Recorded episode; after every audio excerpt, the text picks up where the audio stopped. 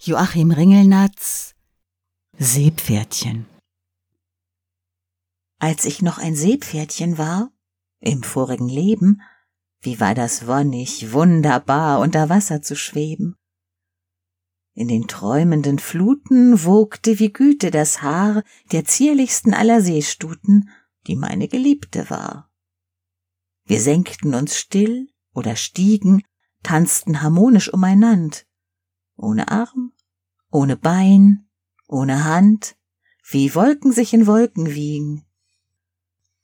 Sie spielte manchmal graziöses Entfliehen, auf das ich ihr folge, sie hasche, und legte mir einmal im Ansichtziehen Eierchen in die Tasche.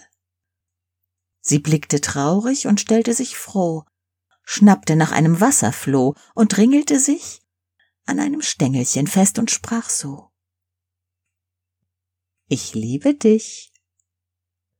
Du wieherst nicht, du äpfelst nicht, du trägst ein farbloses Panzerkleid und hast ein bekümmertes altes Gesicht, als wüsstest du um kommendes Leid.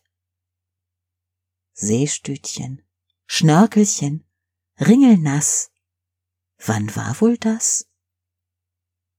Und wer bedauert wohl später meine restlichen Knochen?